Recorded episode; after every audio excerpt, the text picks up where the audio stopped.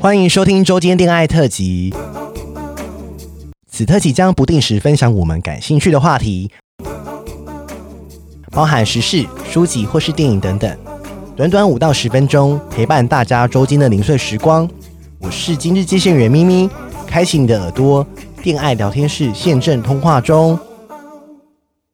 Hello，我是今天的值日生咪咪哦。我今天想要推荐一个 Netflix 上面的纪录片，那纪录片名称叫《体超 A 级丑闻》。体超 A 级丑闻，那英文名字就是 Ashley A。我觉得这部片其实有点沉重，那我相信大家对性骚扰这三个字都不陌生。那比如说之前闹得沸沸扬扬的伯恩啊，或是瓜吉自曝以前被性骚扰的经历啊，都让我们非常的震撼，还有不舍。那这唤起就是说，不管是女性还是男性呢，都是会被性骚扰的。我常说啊，伤害就是一张被揉烂的纸，那你把它摊平了。还是会有很多的折痕。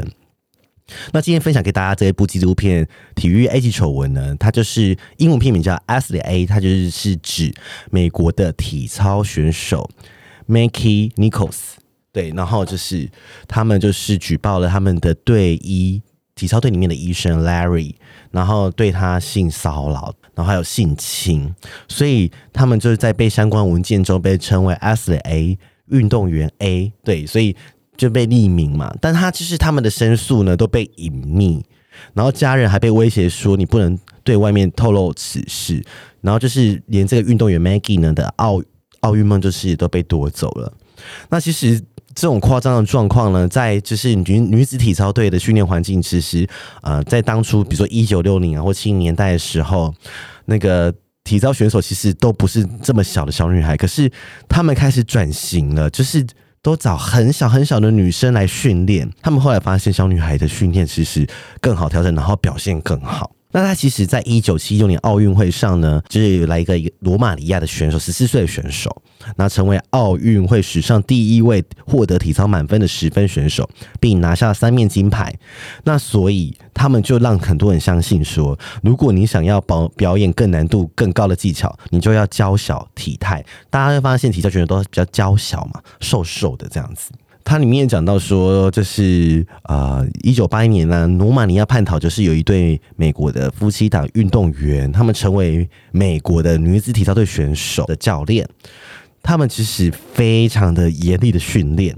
那他们会对这些小女生的管理方式，包括体重监控，每天量体重，然后如果你只要判一公斤，就是说骂你是猪啊。怎么那么胖，不知羞耻，而且除了言语羞辱之外，还会对他们体罚。那其实这些小女生，其实她们就是这么的年轻，她们就是会因为这样的事情被他们控制之后，其实会发生一些啊饮食障碍症啊、经期延迟啊、发育延迟，因为他们都一直被过度训练了嘛，所以然后又吃不好。睡不好，他们这两个教练对这一群小朋友的影响力的操控力比对成人选手更大，因为小女孩什么都不懂啊。那这些小朋友被集中起来训练，平日呢就不断的吃苦啊，受虐。他们一直被灌输说，你就是要牺牲才可以完成这些梦想。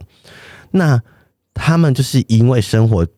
这么的严苛，教练这么的凶，所以他们生活中，因为他们都被管理集中嘛，他们都住在同一个地方。他们生中生活中唯一被觉得唯一对他们温柔善良的人，就只剩下那个性侵他们的那个人 Larry 对医 Larry。所以他们就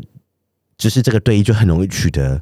女孩的信任啊。找队医看医生的时候，就可能偷偷塞东西给他们吃，塞糖果给他们吃。他就靠着这个小女孩的心理弱点，然后假借物理治疗之名呢，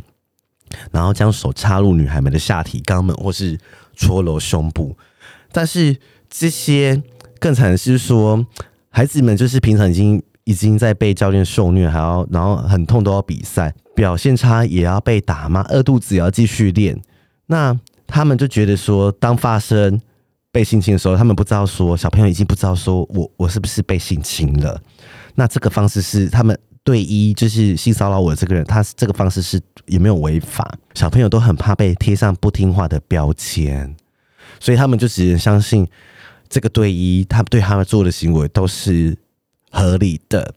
我很想推荐这一部电影的是的纪录片是《体操 A 级丑闻》，就是他收录了很多幸存者，就是。要讲幸存者嘛，就是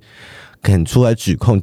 教练的那些恶行的女孩们，我觉得很难得，然后也其实你会很难过，因为这是他们一辈子的阴影，而且不管你长多大，这个阴影一直都在，所以他一他们都要得重新面对自己最丑陋的噩梦跟伤口，还要跟在场的大众分享。但是就是因为他们肯出来反击，所以我就是觉得说。很替他们开心之外，但是也很心疼，很很心疼他们，因为他们非常年轻的时候就这么的辛苦，然后要背负这么巨大的创伤。当这个 Larry 被绳之以法的时候，我们希望就是说可以给幸存者带些平静。那我们也可以去了解说，呃，性侵这件事对大家的影响是什么？我们要怎么去关心这些人？那我们今天的周间电台就差不多这样子喽，谢谢大家。喜欢我们的节目，欢迎订阅 Apple Podcast，给我们五颗星。同时追踪 Spotify，点关注与爱心哦。聊得喉咙好干，如果想给我们鼓励，底下有连结，可以赞助我们吃枇杷膏哦。最后也拜托拜托大家追踪我们的 IG 啦，也欢迎留言或私讯给我们互动。大家拜拜。